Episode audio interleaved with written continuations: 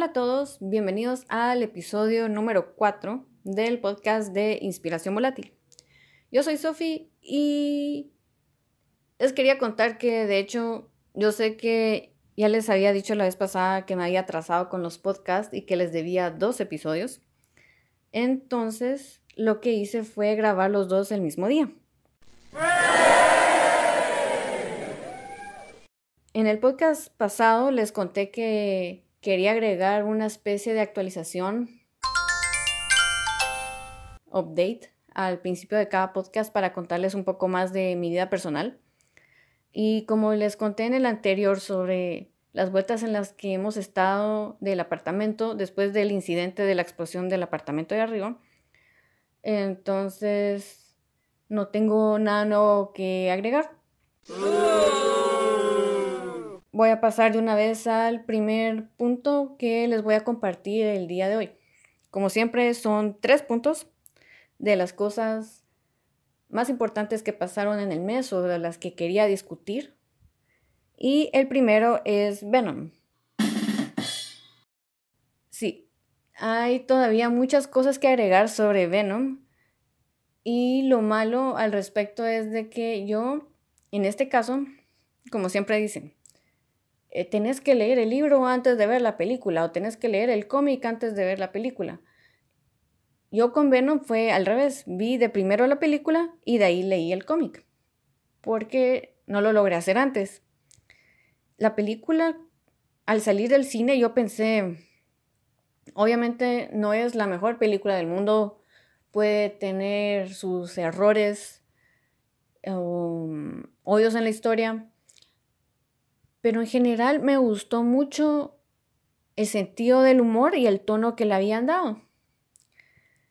Y me quedé con eso. Entonces dije, va, voy a averiguar qué es lo que tengo que leer para entender el origen de Venom y leí el cómic de Dark Origins, si no estoy mal. Yo creo que tal vez desde la primera página empecé a cuestionarme lo que vi en la película.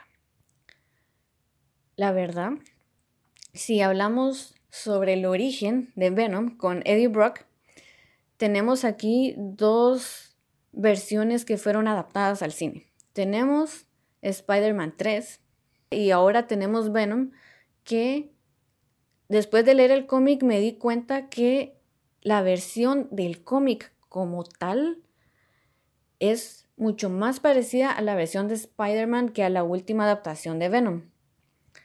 Yo no tengo nada contra eso.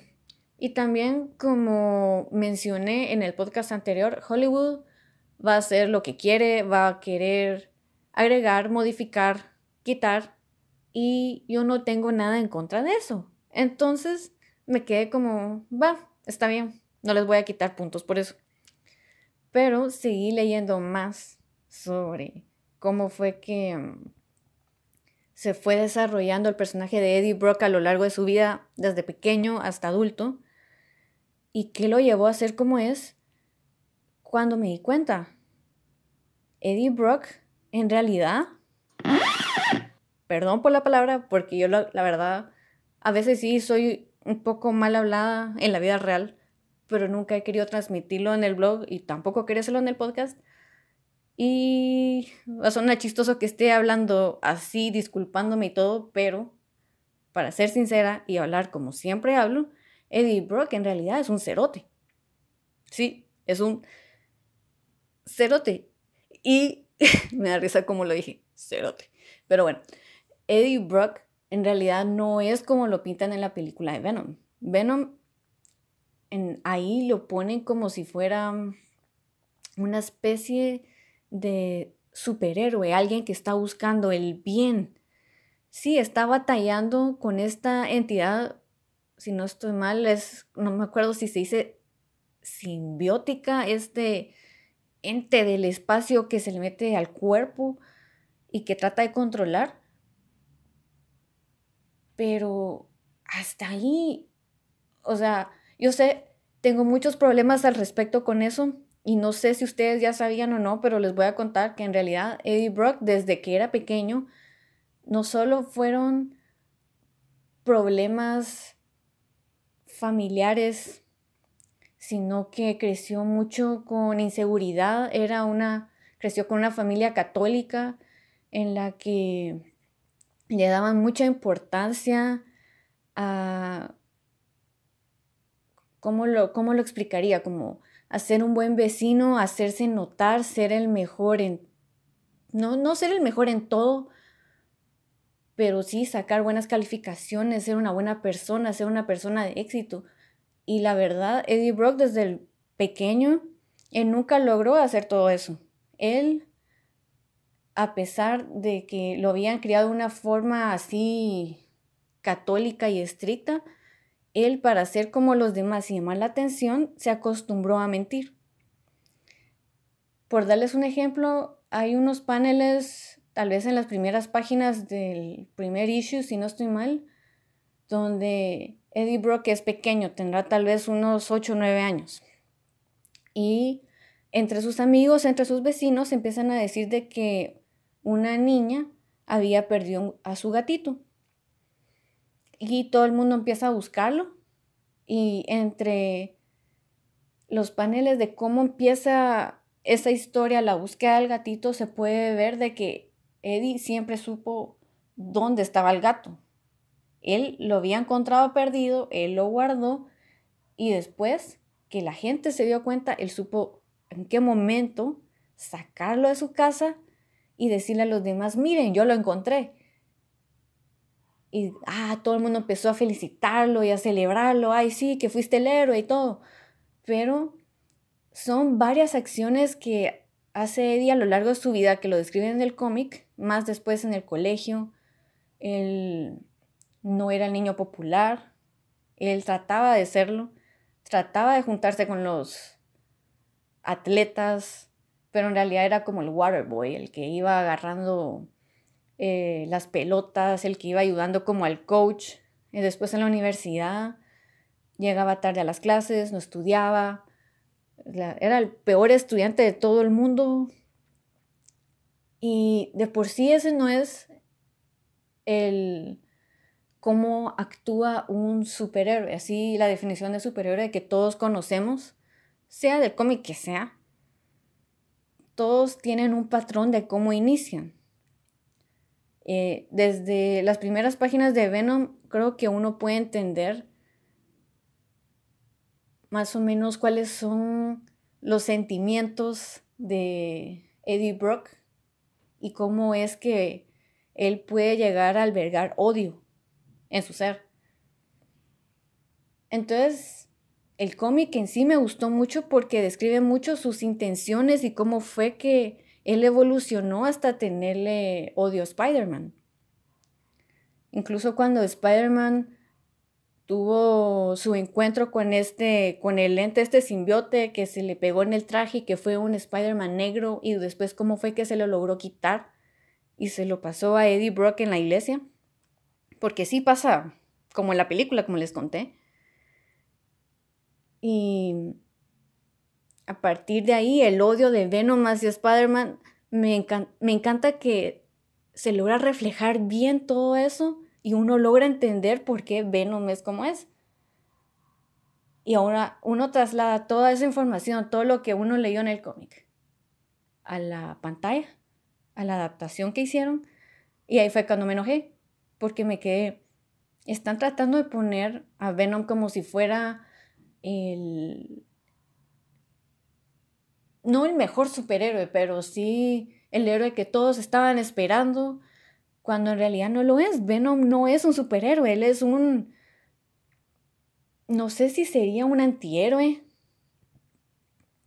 pero él no busca el bien para las demás personas, a él le pela el resto de la gente, él solo busca su beneficio. Y si él odia a alguien, va a hacer todo lo que puede para herir a esa persona, sea quien sea. Y no sé, me enojó porque le cambiaron totalmente la actitud y la personalidad que en la película lo hicieron alguien totalmente irreconocible. Y en cuanto a los actores de la película, ya después tomando en cuenta lo que yo leí, no sé, ahí ya no estoy tan convencida. O sea, si alguien es fan del cómic de Venom y después mira la película, entendería también, ahora más todavía, el por qué no les haya gustado. Entonces, creo que aquí puede mm, marcarse más eh, el conocimiento previo del personaje antes de ir a ver la película y se marca a la gente que le gustó la película o solo les gusta el cómic, pero no creo que alguien que le guste la versión del cómic le vaya a gustar la película. No sé si me entendieron. pero sí quería compartirles eso, que en realidad me molestó bastante que al final que yo cuando hice la reseña de la película me pareció una película entretenida y hasta ahí. Pero sí, ahora definitivamente pienso que no fue una buena adaptación para nada. Y ahí lo dejaré porque creo que ya no tengo nada más que agregar. El siguiente punto es otra película y también otro cómic, porque es otra adaptación, pero esta es una más reciente. Es Captain Marvel.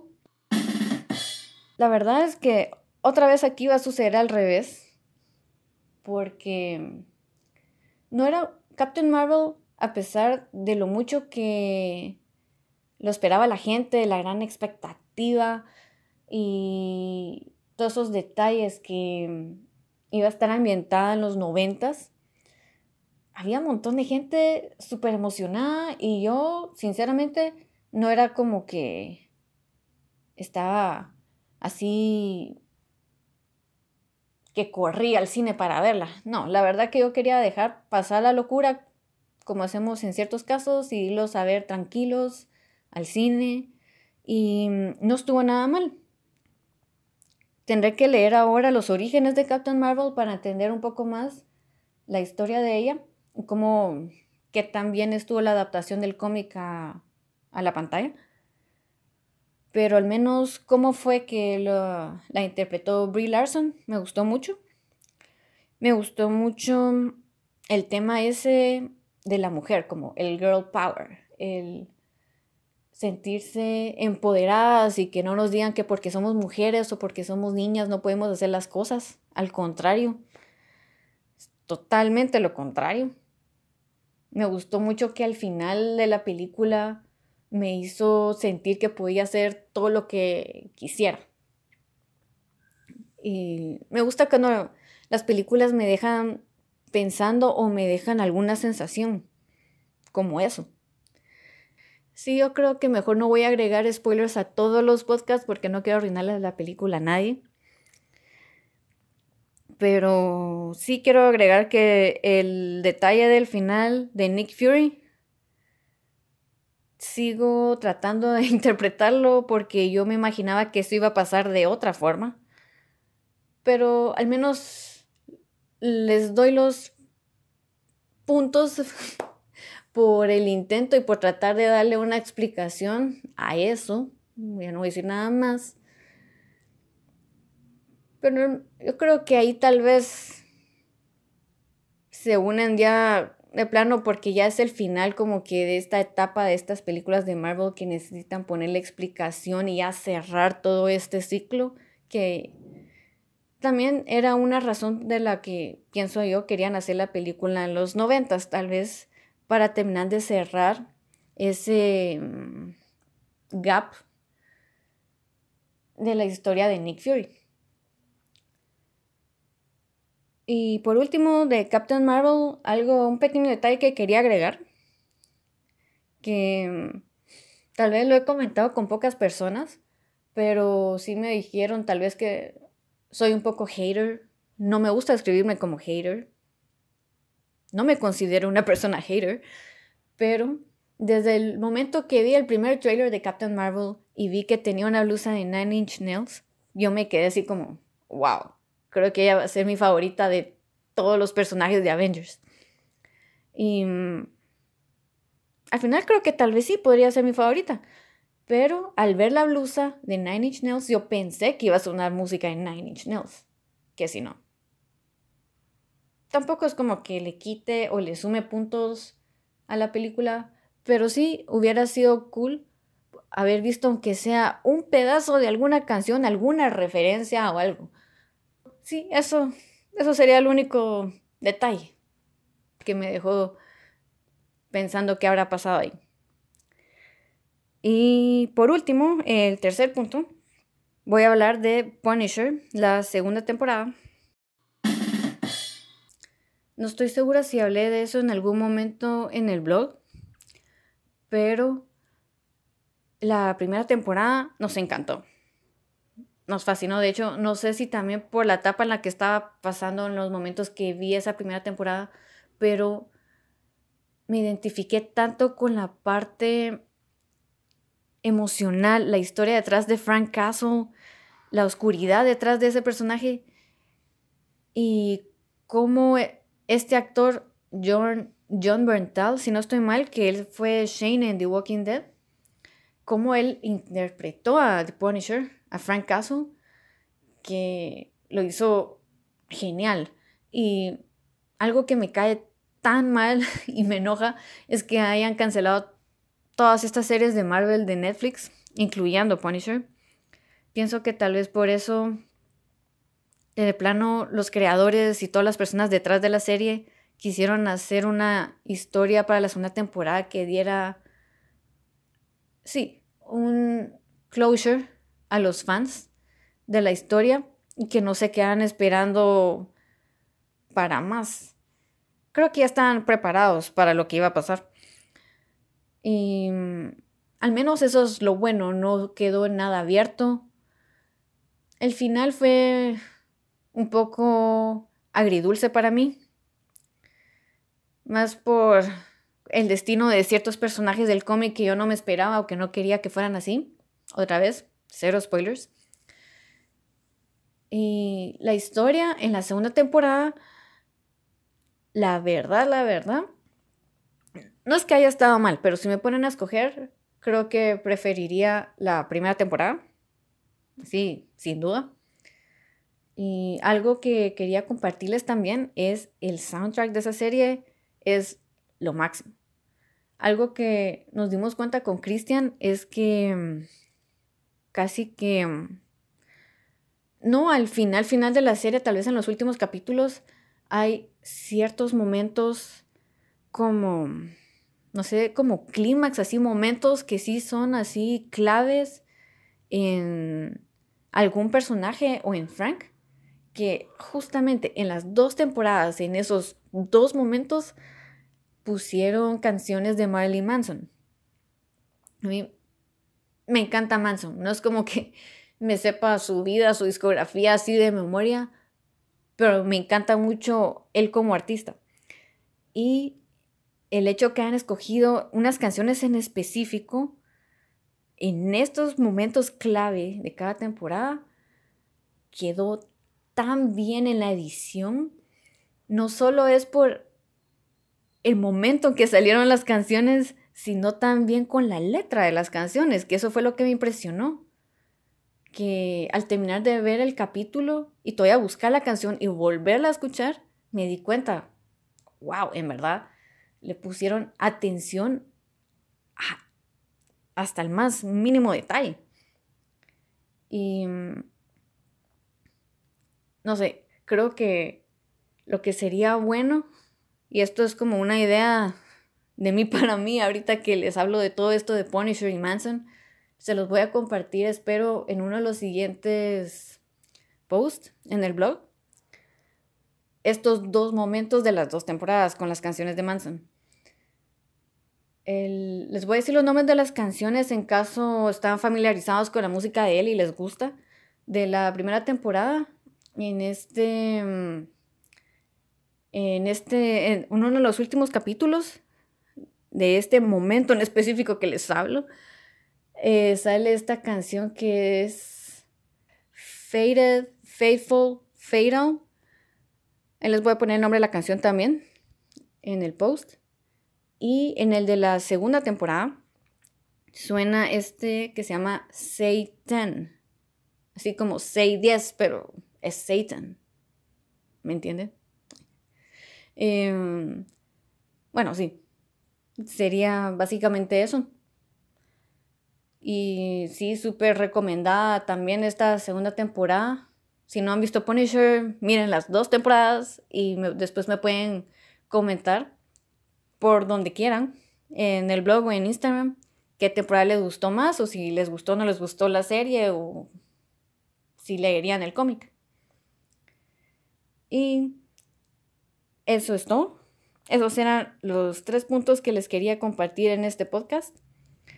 Y una vez más, para cualquier cosa, si quieren leer más sobre inspiración volátil, quieren saber qué es, quieren leer sobre música, literatura, cómics, películas, pueden visitar el blog que es inspiracionvolátil.com o también el Instagram que es volátil-blog. Y aquí me despido.